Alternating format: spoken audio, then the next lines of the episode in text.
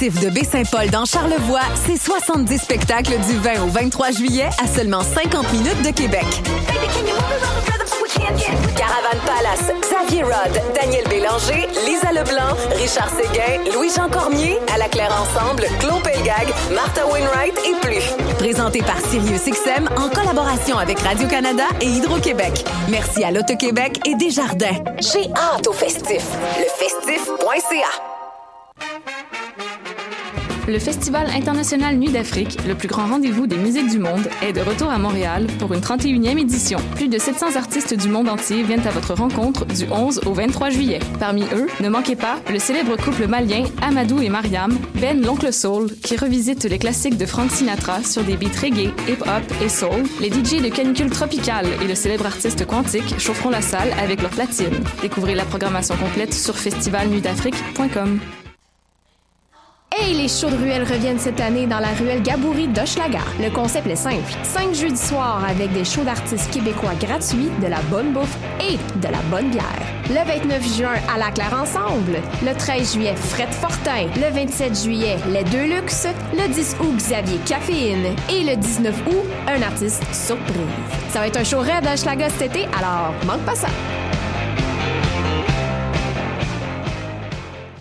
Cannes Football Club, 100% foot, 100% débat, 100% Montréal.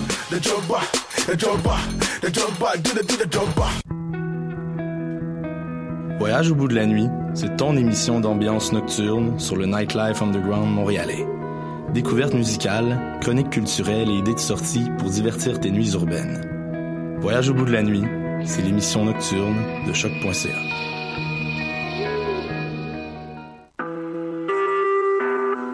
Vous écoutez Choc pour sortir des ondes.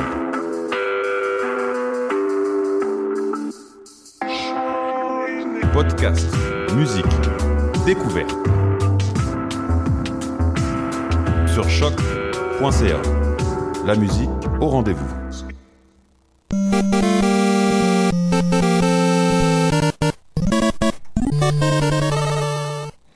Vous écoutez les choses qui n'intéressent peut-être que nous. Mon nom est Alexandre Charme et cette semaine, je suis accompagné d'un seul héros, c'est-à-dire Mathieu Aligny. Bonjour Mathieu. Allô, allô? Et malheureusement, là, notre comparse euh, euh, habituel, David Charbonneau, n'est pas là cette semaine.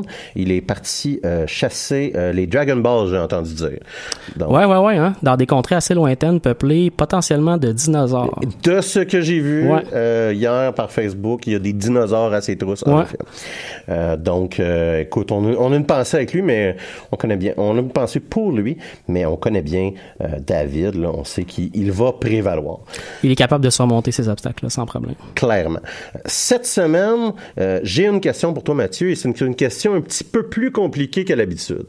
Or, euh, les événements de l'actualité m'ont inspiré et euh, on a appris là aujourd'hui même, là, on se l'est fait confirmer, que le Canada va avoir un nouvel gouverneur général, c'est-à-dire Julie Payette. Mm-hmm. et, et, ça m'a mis dans une position étrange. Alors là, là sans, sans rentrer là, profondément dans l'univers politique, je dirais que moi, je suis une personne qui pourrait euh, aisément me débarrasser euh, des euh, symboles de la monarchie britannique au Canada. Ça serait pas vraiment un problème. Je suis, suis pas un grand fan de l'institution que représente le, le, le, gouverneur général. ceci étant dit, je ne peux pas dire que Julie Payette n'est pas une totale badass.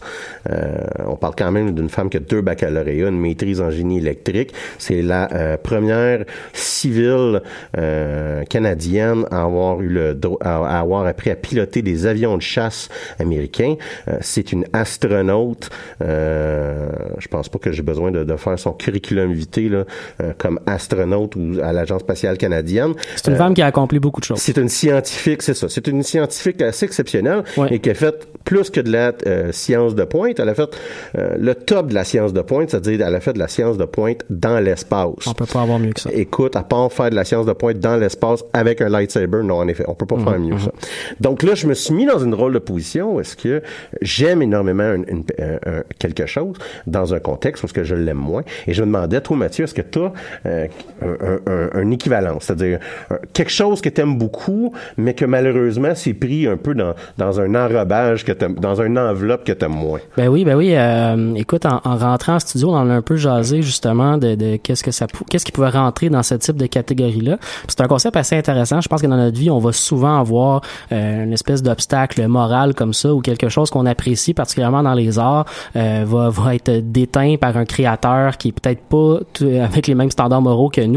Euh, je pense par exemple à Roman Polanski ou euh, euh, Woody Allen, tu sais, des grands réalisateurs de Ouais, films non, qui ont mais- fait des films extraordinaires, mais qui ont potentiellement des problèmes, euh, de, de, de- euh, notamment avec la justice ou des rumeurs qui tournent autour d'eux, qui sont pas toujours très joyeuses.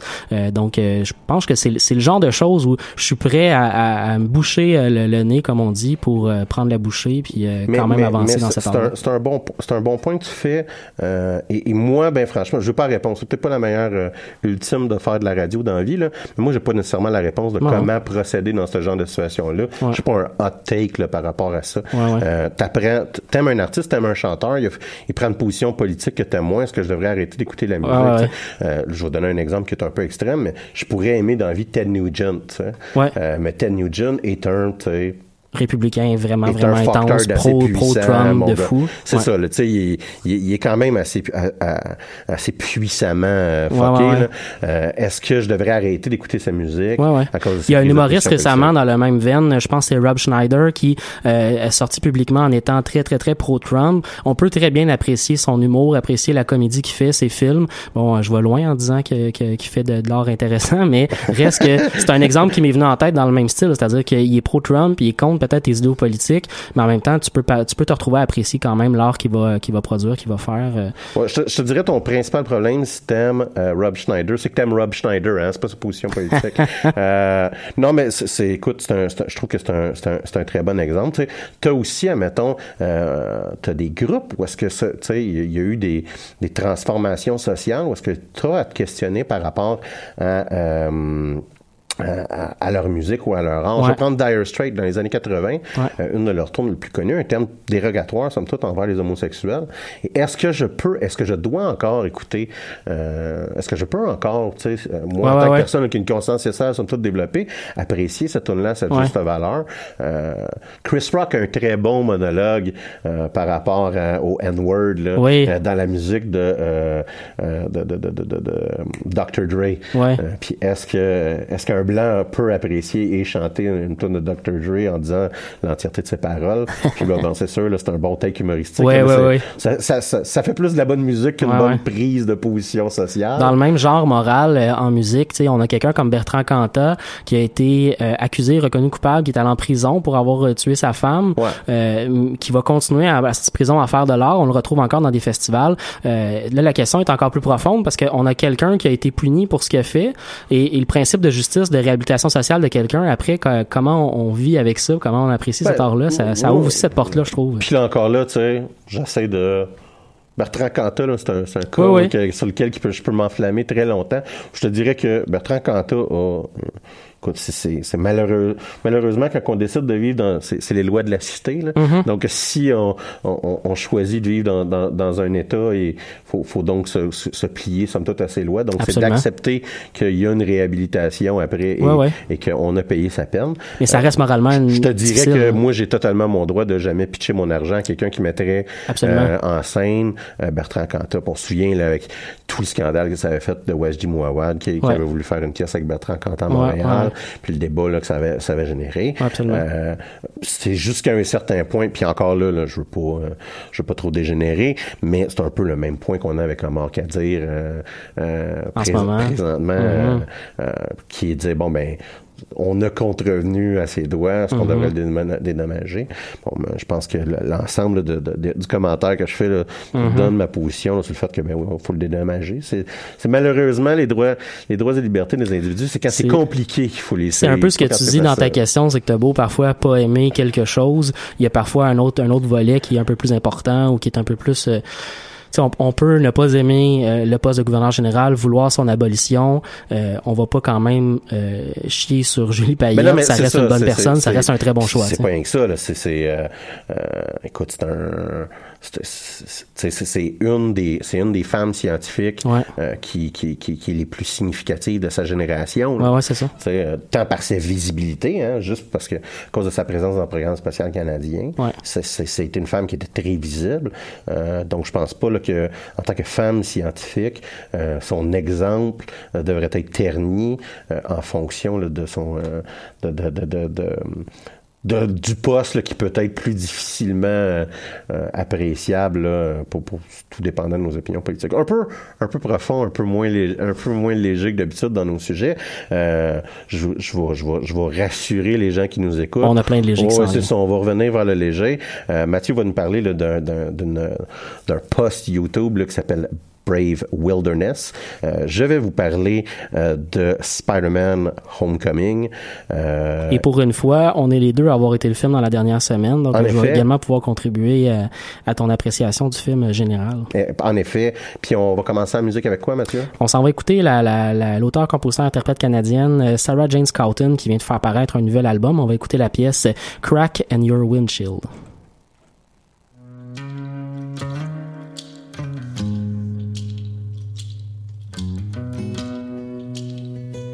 When we were young, our mother said, Show him kindness, cause he'll be bigger than you one day. And if faith is believing in something bigger than yourself, then I'm a reverend, cause I hang on each word you say. And I would crack the world if it meant letting your light in. That's my heart beating in your chest. I would crack the world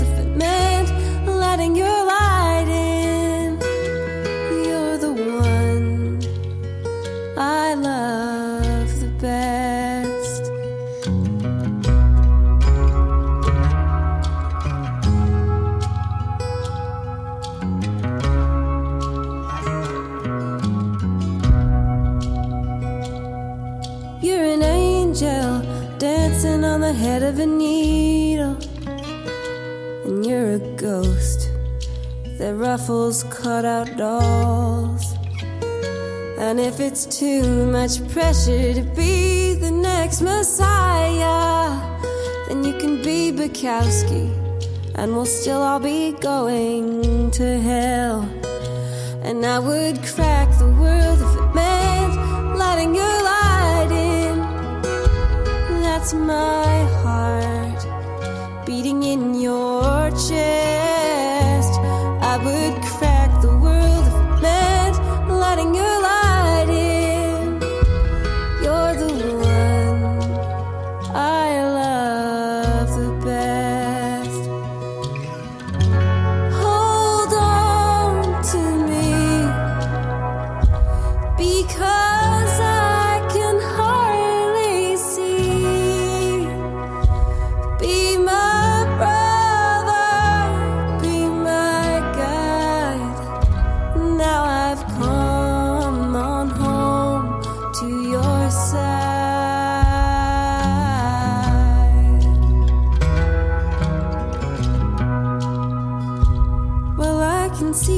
Point. There's nothing worth holding on to. And with your first breath, you understood. Now I can see the rust and the dust and the crack in your windshield. But what does it matter? Except what lies under the hood. And I would crack the world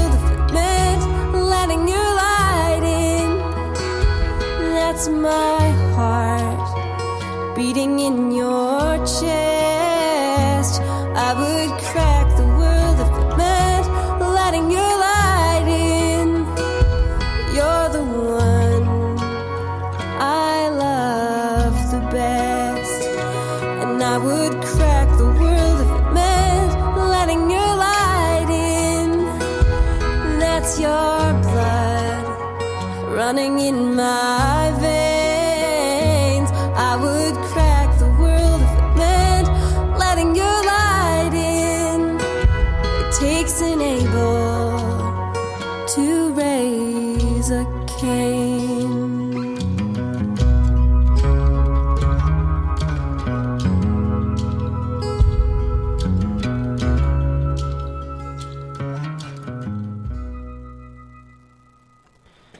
Vous écoutez les choses qui n'intéressent peut-être que nous. On enchaîne à l'émission avec euh, la première section d'émission où Alex va nous parler du film euh, Spider-Man Homecoming qui est paru. euh, en fait, c'est, ça a été euh, lancé officiellement partout euh, la semaine dernière. hein. Tu étais là un peu euh, pratiquement à la première euh, disponibilité de billets du film. Ben non, en fait, une journée après, parce que la, la, la première disponibilité, c'est très exactement pendant notre émission. on se souvient de ce qui s'est passé là, pendant euh, l'épisode de Wonder Woman, où est-ce que il a fallu préenregistrer l'émission parce que j'avais Ouais. acheté mes billets en avance. Euh, euh, donc la, la semaine dernière, euh, après notre émission, j'ai terminé de lire les 40 bandes dessinées de la série New Avengers Volume 2, qui est la série là, qui amenait les éléments de l'histoire récente du Doctor Doom dont, euh, dont j'ai parlé là, à l'émission. Toute la section sur les univers parallèles. qui- Exactement. c'est là. donc, le, le bout qui implique plus les super-héros que Doom. C'est c'est finalement ça que je disais. C'était 40 BD. C'est des histoires qui sont quand même très significatives, très pesantes. Il y a des gros choix moraux des personnages. Et on parle, euh, c'est Reed Richards, le Doctor Strange, Black Panther, Black Bolt, Tony Stark, toute la bagatelle, euh, qui prennent des décisions comme de détruire ou pas là, des terres parallèles au complet. J'en parle là, parce que c'est avec ça en tête que je suis allé voir le nouveau Spider-Man Homecoming, euh, qui est sorti la semaine dernière. Et, et, et ça a peut-être un peu teinté mon appréciation du film. C'est-à-dire que c'est un film qui est significativement plus léger que ce Ouais, ouais. sujet-là. Et j'étais peut-être pas là, dans, dans, une, dans une humeur tant que ça là, pour aller voir un film qui, qui, qui est quand même beaucoup plus léger que, que de- de- une série de BD où est-ce qu'il y a des gros choix moraux. Euh, si vous avez suivi notre émission depuis le début, vous savez que Spider-Man a été créé par Stan Lee. Stan Lee. Dans les années 60. Ceci étant dit, là, son collègue... Si, d'ailleurs vous ne connaissez pas Stan Lee, ben dans tous les films pratiquement de Marvel que vous avez vus, il y avait des caméos de Stan Lee Il y a- régulièrement. Dans tous les films, si vous connaissez pas Stan Lee, mais vous avez vu un film de, de, de Marvel, Ouais. il y a un caméo que vous comprenez pas à chaque fois que vous Ouais. voyez un film de Marvel. Donc, euh, c'est un monsieur de, qui a 90 ans euh, qui a créé pratiquement l'ensemble des super-héros de Marvel euh, du Silver Age années 60. Il ne l'a pas créé avec son collègue habituel qui est Jack Kirby. Il l'a créé avec un, un dénommé Steve Ditko. Euh, pour, si vous suivez, là, euh, Stan Lee a créé les Fantastic Four en 61, Spider-Man en 62, les X-Men en 63. Juste ça. Qu'est-ce que vous, vous avez fait Petite, con- des contribution euh, à l'univers des super-héros. euh, en effet. Euh, donc, le personnage de Spider-Man ainsi que ses habilités sont bien connus du grand public.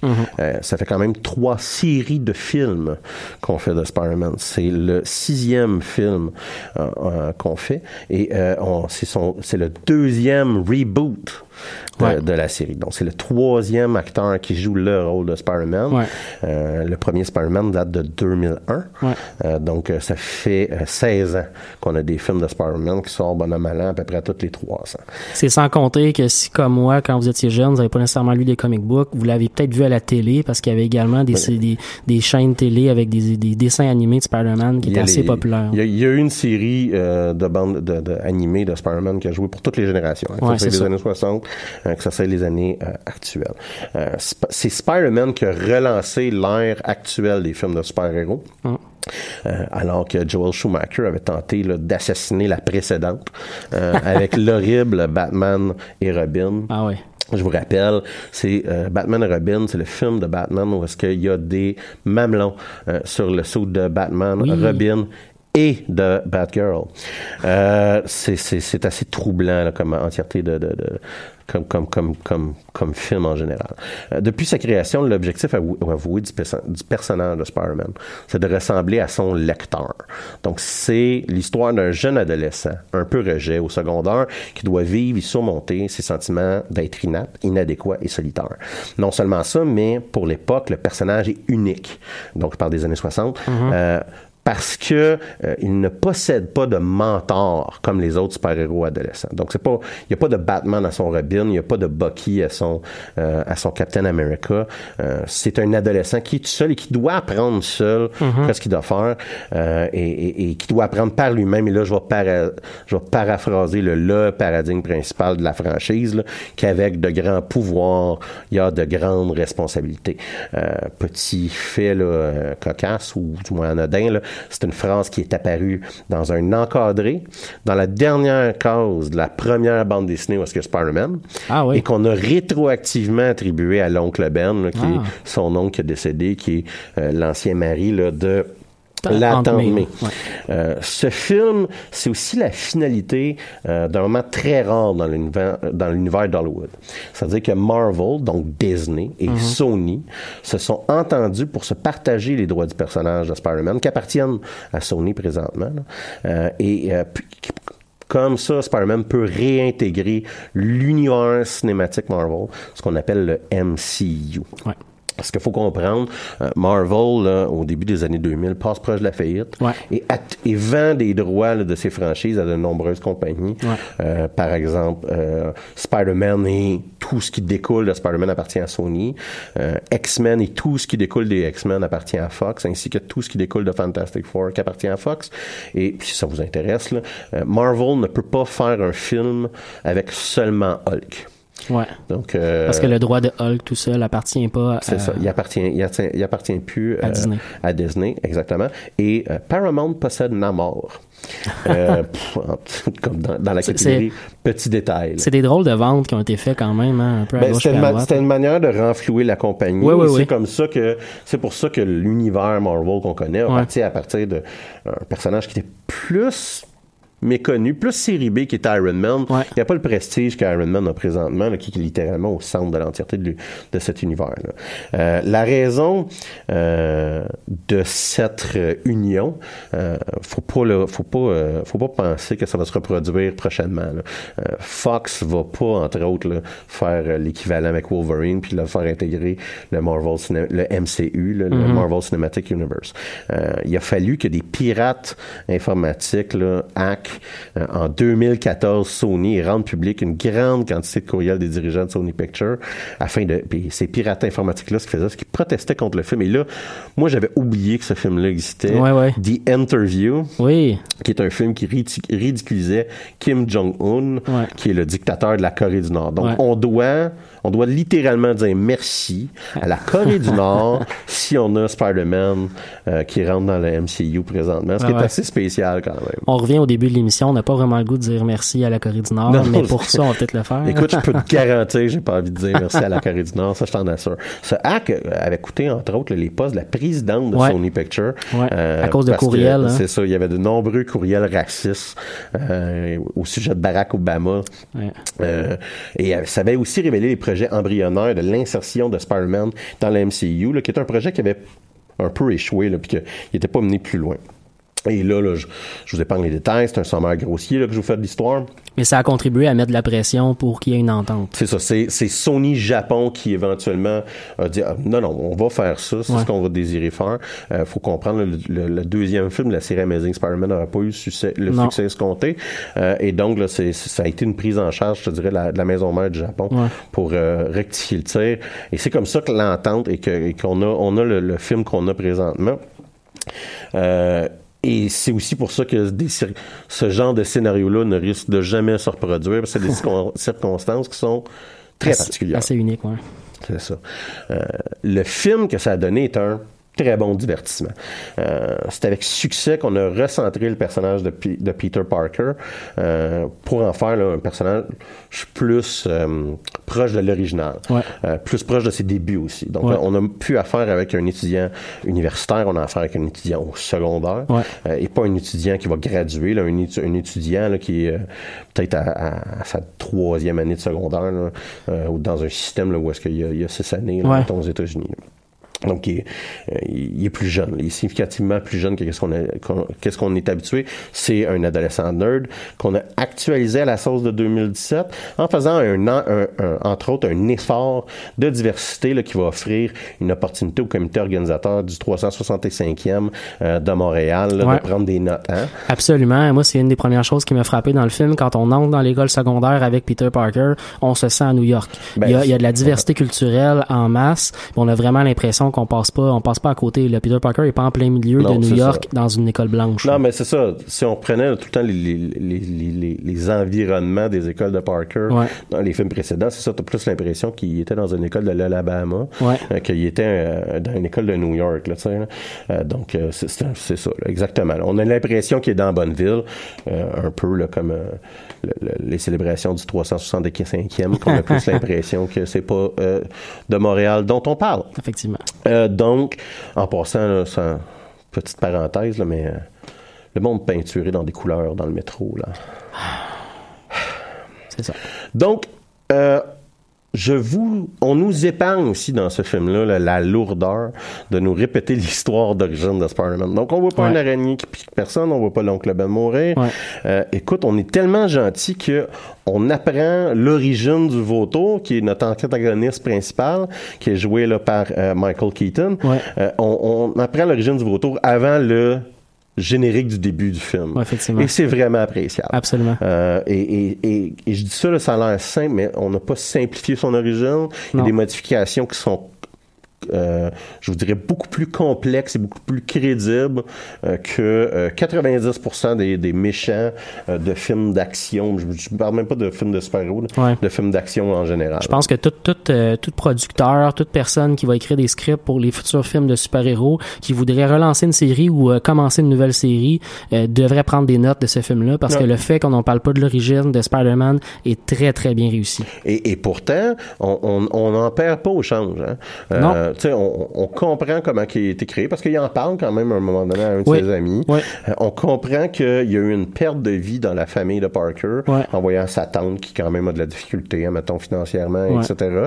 Et euh, on... on on, euh, on- on saisit la gravité aussi de la situation euh, du vautour Ouais. euh, comme entrepreneur qui a dû euh, faire des choses un peu moins savoureuses là, pour garder euh, son entreprise à flot. Absolument. Puis euh, t'en as t'en as parlé au tout début de l'émission. On parle quand même d'un personnage de super-héros très connu, euh, un de ceux qui est le plus connu parmi la population. Euh, S'il y a quelqu'un qui connaît Spider-Man mais qui sait pas comment Spider-Man est arrivé, euh, je, je sais pas, il faudrait nous le présenter là, parce que c'est- s'il y a quelqu'un qui avait pas besoin d'en avoir une, une, une histoire d'origine, c'est bien celui-là. Fait qu'on l'ait fait, je trouve ça intéressant pour le genre, pour qu'on puisse en, en faire un, un cas école puis qu'on puisse l'appliquer ailleurs par la suite. Ça. On réinvente certaines parties ou on euh, re- reformule certaines parties. Donc, hein, on, on- on- on a peut-être tout entendu parler, là, si on suit un peu l'actualité euh, de, de- de cet univers-là, là, des films de geek. Euh, donc, c'est... c'est euh, euh, voyons, c'est Marissa Tomei qui joue Ouais. euh, euh, la Tante tante May. May. Donc, euh, pour une fois, c'est pas une, sextagénaire euh, Ouais, ouais, ouais. euh, qui, qui, qui, qui, joue ce rôle-là. Euh, Ce qui, pour certaines personnes, ça semble les avoir brutalité dans, brutalisés dans leur psyche. Euh, il y a aussi là, un personnage qui est un- le, le, le, le, euh, le bully de l'école secondaire qui s'appelle Flash, euh, qui n'est pas un blanc aux yeux bleus. Non. Euh, et soit du 100%, euh, ce n'est- c'est- c'était pas non plus un individu aux yeux bleus dans la première série. C'était euh, ah, c'est un, un gars qui a joué dans Magic Mike qui, qui, qui l'a joué. C'est, c'est lui qui a été casté pour faire Dead. Euh, le nom m'échappe, donc euh, je vais laisser faire ça. Mais en, en gros, là, c'est, on, on a fait du recasting. Euh, Ouais. Il n'y a pas de Gwen Stacy aussi. Il n'y a Ouais. pas de, de ça. Et bon, l'Internet Hive Mind là, a euh, décidé là, de faire ses révoltes euh, un peu euh, fucktard à cet effet. Mais bon, ben, franchement, je te dirais, là, moi, je- j'ai aucun problème. Moi, je vis très, très bien avec ça. Marissa Tomei, tu te donnes une performance euh, sacoche, où que, sans être hystérique, on voit que c'est un parent Ouais. qui s'inquiète d'un de son enfant adolescent qui commence à être bizarre un Ouais. peu.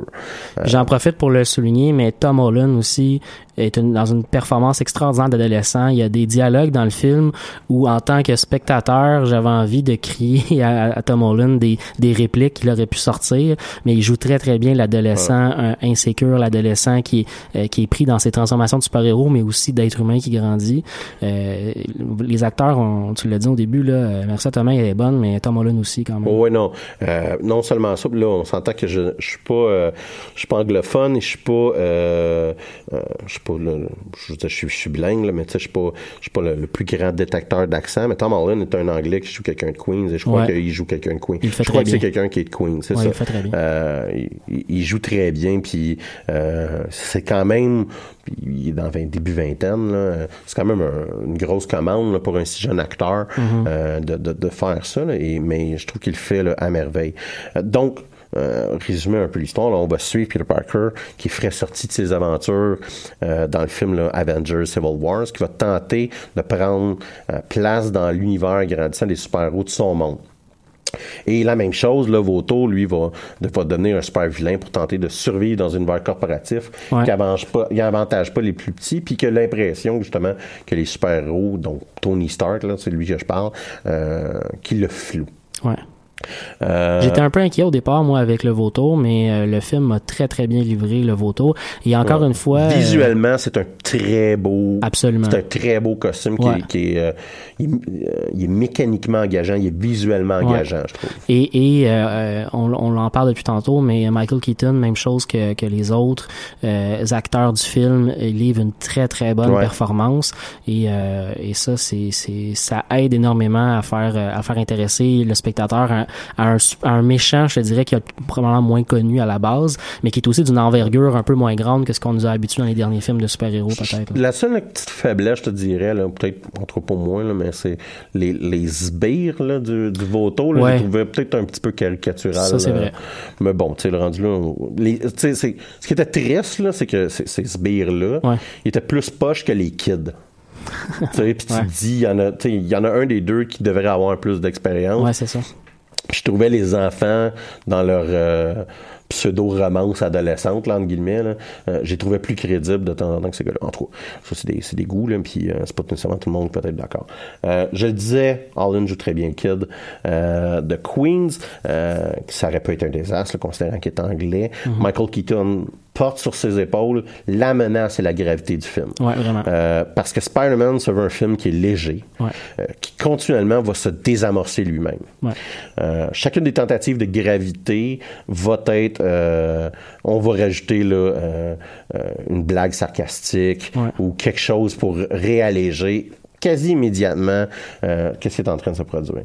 Et, et personnellement, je dirais que c'est cette recette Marvel-là, euh, celle de désamorcer chacun des événements dramatiques par un contrepoint smartass, qui peut devenir lassant. Ouais. Euh, on dirait qu'à chaque fois que DC s'est fait accuser d'être trop dark puis trop sérieux, Marvel a répondu en rajoutant deux minutes de blagues sarcastiques dans ses films.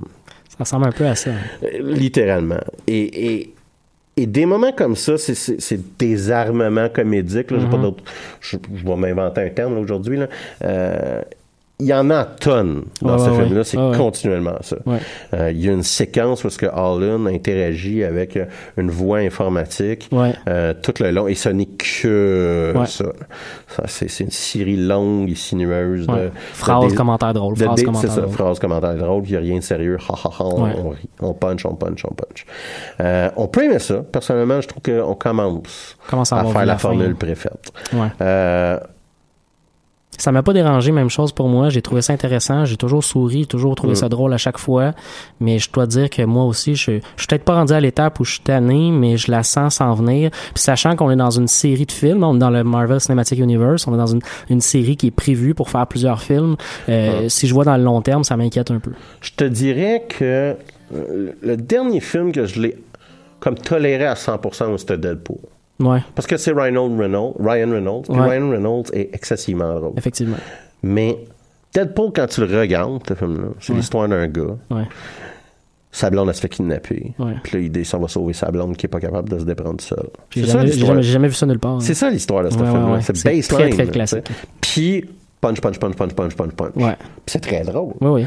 Puis parce que c'est très drôle, on accepte la prémisse qui est quand Ouais. même assez facile. Ouais. Euh, c'est facile au point que, tu sais, je te rappelle, la blonde de Deadpool, c'est en fait une mutante. Le personnage, là, Mm-hmm. c'est une mutante qui s'appelle Copycat, qui est une femme qui est excessivement euh, apte. Puis qu'on a euh, édu- édulcoré ça. On l'a ça, c'est. Fox, hein? Ouais, ouais. Fox, à un moment donné, vont tout le temps rendre quelque chose un peu plus cheap dans leur film Ouais, versus euh, suivre des éléments du contenu original. Là, ce qu'ils ont fait, c'est qu'ils ont tout chopé du personnage de la blonde de Deadpool. Ça, euh, je pourrais, je pourrais faire une émission complète sur Fox et ce qu'ils font sur euh, les, les, les films de, de, de, de bande dessinée, de super-héros. Euh, Ceci étant dit, dans les films de super-héros qui sont sortis depuis le début de l'été, tu classes ça comment, ces films-là? Ben, c'est ça. Euh, on a affaire à un film qui aurait pu être une comédie semi-romantique, quand même très classique. Ouais. Euh, mais on y a tapé, puis avec succès, là, un film de super-héros solide, là, tenace. Euh, je te dirais avec des scènes d'action qui, de temps en temps, sont... Tu sais, le pic du film, la fin, là, de temps en temps, tu te poses la question qu'est-ce qui est en train de se passer. Ouais, ouais. Ça, ça aurait pu fait- ça aurait pu être mieux chorégraphié là, comme, comme combat. Euh, c'est un bon film de super-héros. Euh, je l'ai préféré à Guardian, euh, euh, of the Galaxy 2, là, qui est sorti plus tôt cet été, mais je l'ai moins aimé que Wonder Woman. Ouais. Donc, on reste dans un film quand même de très bon calibre et même chose que toi, je le recommande fortement. Si vous êtes en vacances prochainement ou vous avez tout simplement envie de prendre un peu d'avoir du plaisir dans un bon film de super-héros cet été, allez au cinéma, allez voir ça. Spider-Man Homecoming, c'est vraiment, vraiment très bon. On enchaîne en musique. On va aller écouter le groupe québécois Saratoga avec la pièce Jack.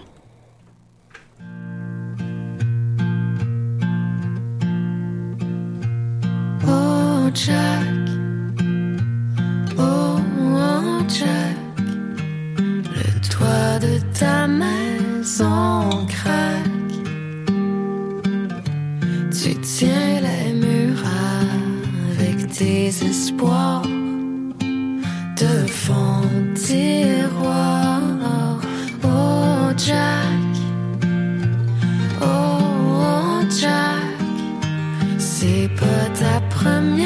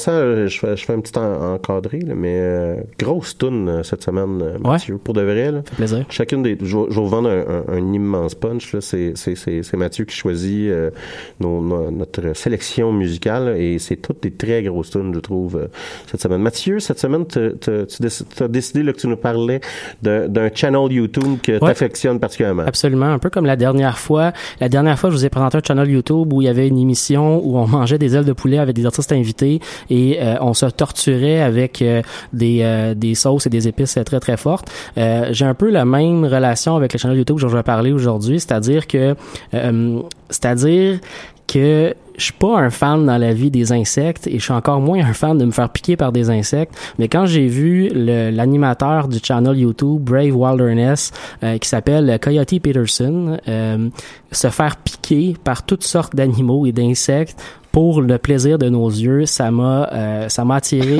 de manière un peu lugubre, mais ça m'a attiré. Euh, dans le fond, on a affaire avec Brave Wilderness, avec un- on a affaire à un channel YouTube qui est un peu euh, un peu très Steve Irwin, très euh, National Geographic. On nous présente des animaux euh, saugrenus, toutes sortes de de- de- d'exploration. là, c'est beaucoup sous forme d'exploration de, de la nature. On va aller se promener, on va aller rencontrer euh, des gens locaux qui se spécialisent, par exemple, dans les abeilles. On va aller se promener dans des marais de la Louisiane, dans dans des rivières du Texas, dans le désert de l'Arizona, et on va euh, ramasser euh, souvent des insectes, mais des fois des mollusques, toutes sortes d'animaux qu'on va présenter. C'est parfois fait de manière très très euh, je dirais léché, très Disney, très euh, on fait découvrir des animaux à des enfants, euh, mais c'est parfois de manière très très adulte aussi à nous montrer comment euh, ça peut être dangereux la vie euh, dans la nature. Et L'hiver dernier, donc, Coyote Peterson a décidé de nous faire une série de vidéos dans lesquelles il allait faire un peu le, euh, l'échelle de douleur des piqûres euh, d'animaux, euh, qui, qui grosso modo euh, est en, il y a beaucoup d'échelles qui existent là, selon les entomologistes, mais il y a quatre étapes en, bonne partie en termes de douleur de euh, d'insectes. La première étape étant les abeilles, mettons là, c'est à peu près le, le- le- la formule la plus commune qu'on qu'on connaît, mais il y a aussi par exemple les fire ants là-dedans dans le niveau de base, les fire ants. Toutes des histoires d'horreur que tu étais en train de me conter présentement. Ah, je sais, je Ouais. sais, je sais. Euh, les fire ants, donc, ce sont des petites fourmis qu'on retrouve dans le désert et euh, ce sont des fourmis qui toutes seules, une seule piqûre, c'est un peu comme une piqûre d'abeille, c'est pas trop, euh, c'est pas trop dommageable. Un peu comme une piqûre d'abeille, quand quand Coyote Peterson a décidé de le faire et décidé de se lancer un défi un peu plus grand que ça, il a mis ses deux mains directement dans la dans la fourmilière et il devait euh, il devait laisser ses mains là pendant 30 se- 60 secondes. Donc une minute complète, il a toffé 40 secondes euh, et à la fin du vidéo là, si vous n'avez envie de tout voir euh, tout voir le processus au complet, à la fin du vidéo, on peut voir qu'est-ce qui se passe avec ses mains parce que ça va durer plusieurs jours dans lesquels il va avoir des petits boutons de toutes les piqûres qu'il a reçues sur sa main. Euh, c'est assez impressionnant à quel point ça a pas l'air de faire du bien de se faire piquer par des fire ants.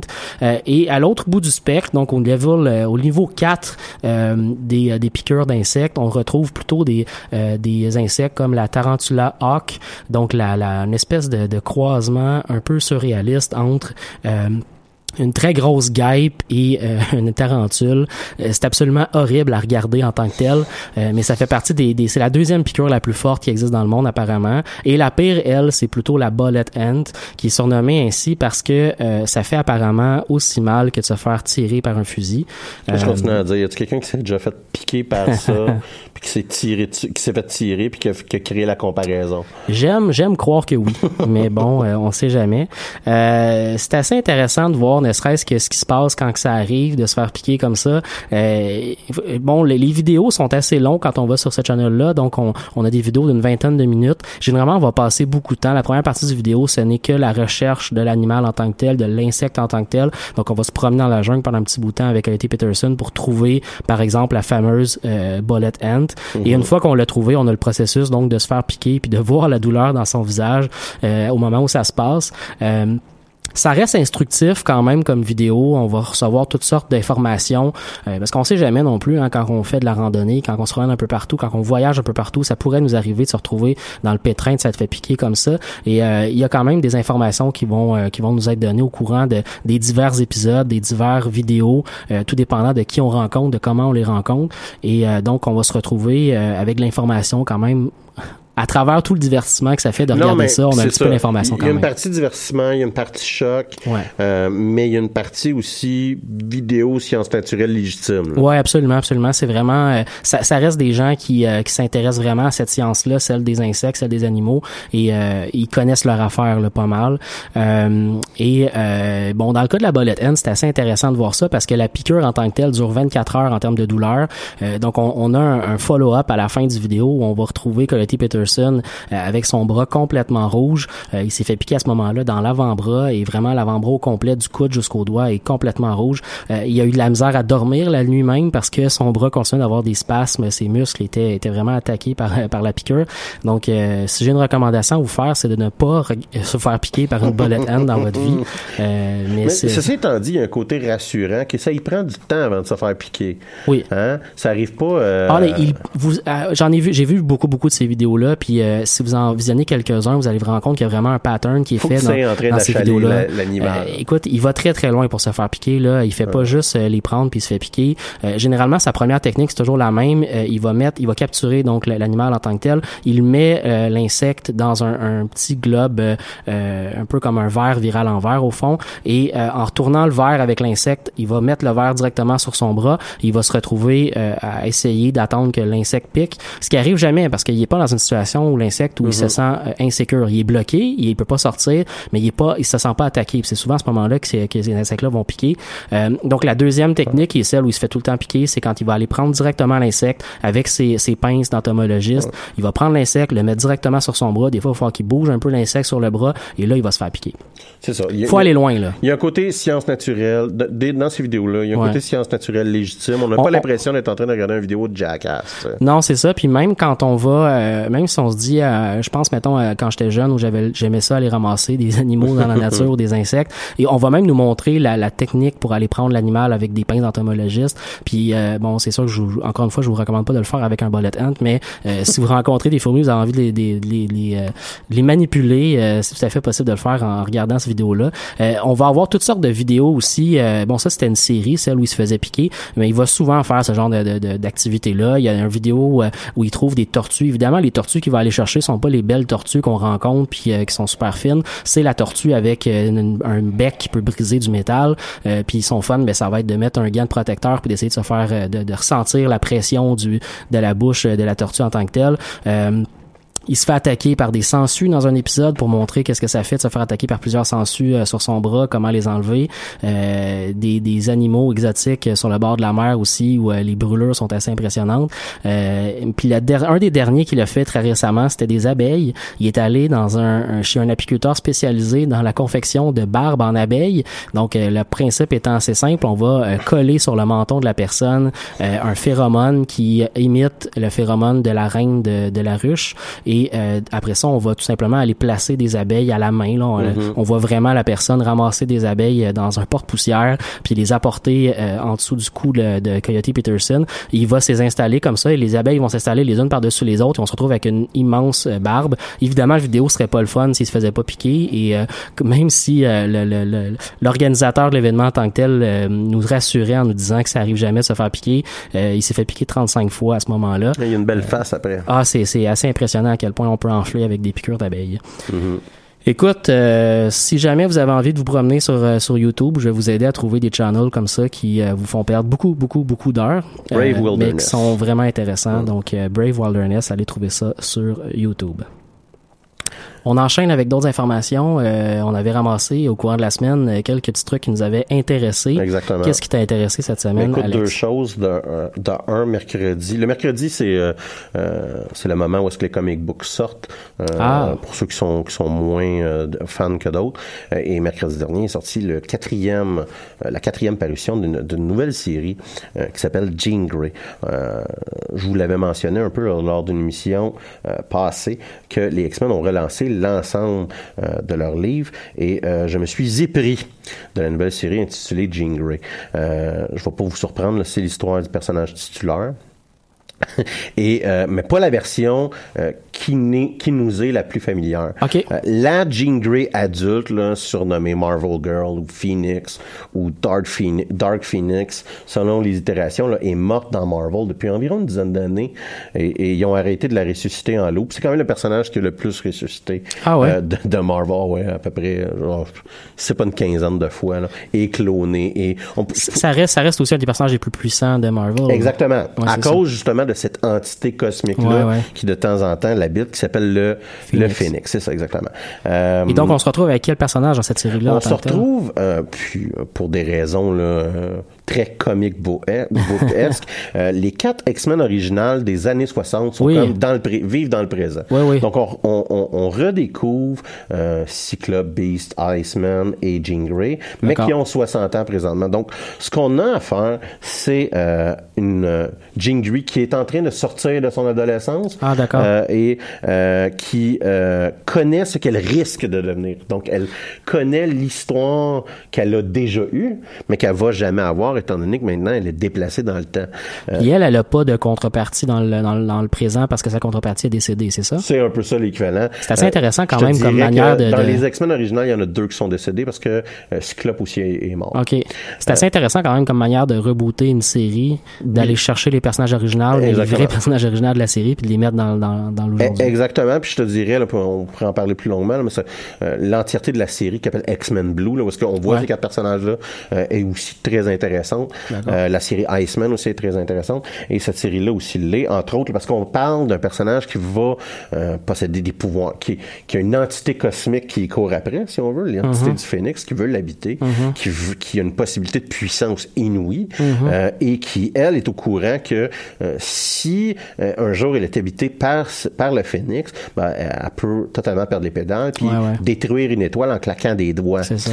Et et c'est ce chemin-là qu'on est en train de suivre d'un personnage qui euh, commence à, à- à- à découvrir sa puissance et euh, qui euh, craint pour son avenir parce que à, à sait à quel point que ça peut virer horrible. Et donc, on va la voir là, c'est ce chemin-là qu'on va suivre où est-ce qu'elle rencontre par exemple les autres précédentes, précédents, excusez, de l'entité cosmique du Phoenix et tente de se préparer à cette confrontation avec celui-ci.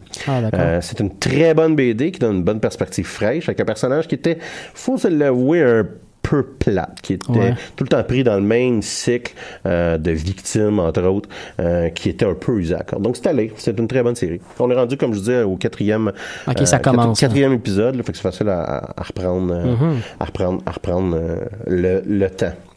Euh, L'autre chose dont j'ai envie de vous parler, euh, c'est l'Evolution Championship Series, plus communément appelé l'EVO.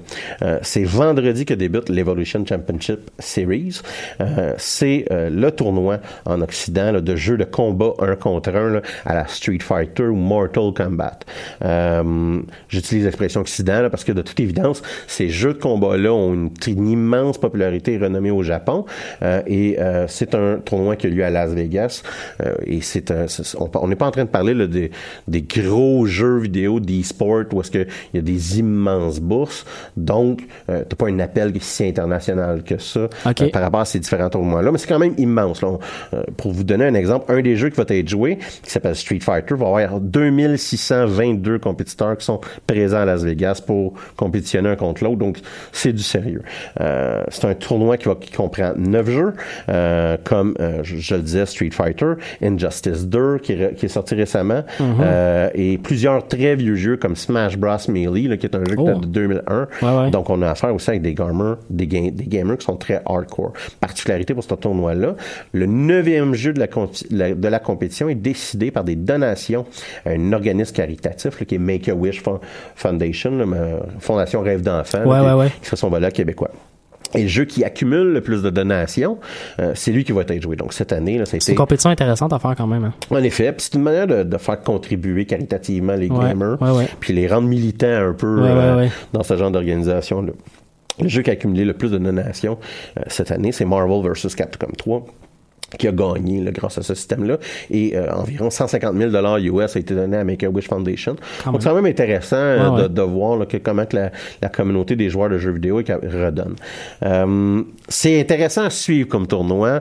Euh, si vous avez jamais écouté un, quelque chose de e-sport, euh, c'est c'est très euh, participatif euh, et c'est euh, c'est pas c'est pas quelque chose que je vous recommanderais à écouter en entier, à moins que vous voulez ou que votre cerveau se transforme en jello. Comme je disais, là, ça commence vendredi, ça finit dimanche. Ouais, ça peut être assez c'est un pesant, gros rythme quand même. C'est ça, exactement.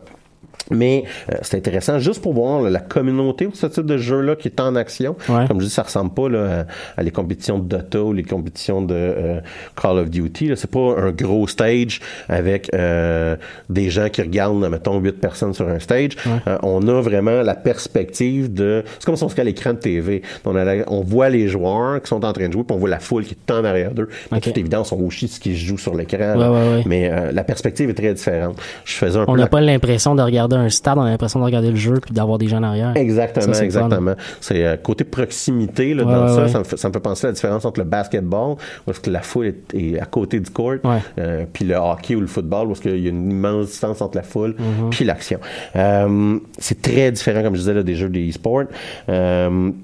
Et euh, euh, c'est très, c'est quand même assez excitant de, de- comme comme événement. Quand un joueur fait, euh, euh, mettons une, une parade ou un move que euh, personne pensait qu'il était possible, on peut voir l'entièreté de la foule exploser. Ouais, ouais, ouais. C'est assez, c'est assez, ça- ça- c'est assez prenant. Puis on se sent un peu dans la dans la peau du joueur en tant que tel aussi parce que lui il voit un peu ce qu'on voit là, il voit la foule, il voit son écran mais il voit aussi la foule en arrière. que l'énergie du, du joueur euh, il- on la reçoit là. Exactement. Donc, si vous avez deux, trois minutes à passer là-dessus là, en fin de semaine, ce que je vous recommanderais, euh, c'est soit de suivre ça sur Twitter à, à commercial Evo ou à twitch.tv slash Evo.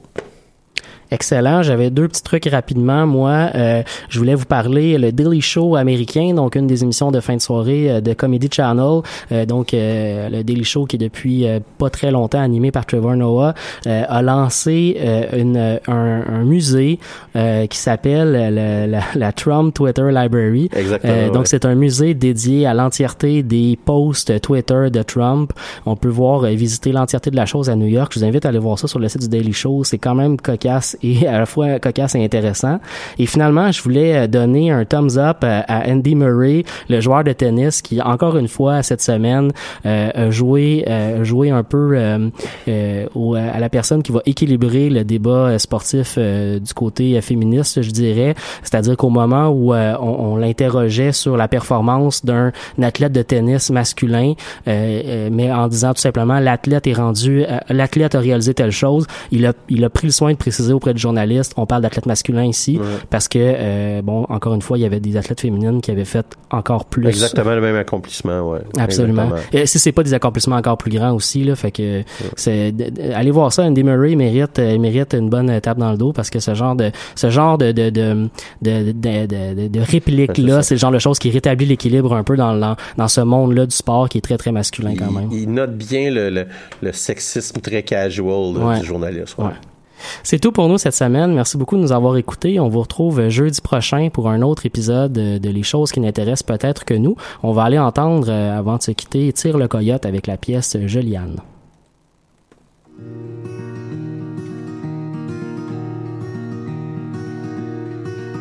Ton silence de monastère évoque la bombe atomique. Les angoisses du triangle dans un orchestre symphonique. Pourquoi les traces de break, les barbeaux s'évachent sur ton égo? Qu'ils prennent toute la place et même celle des mots. même celle des mots.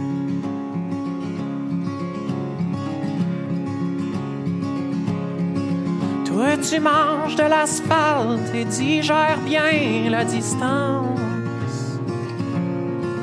Ton cœur globe-trotteur est un voyage à crédit. Tu veux capturer la chance malgré ton passeport expiré.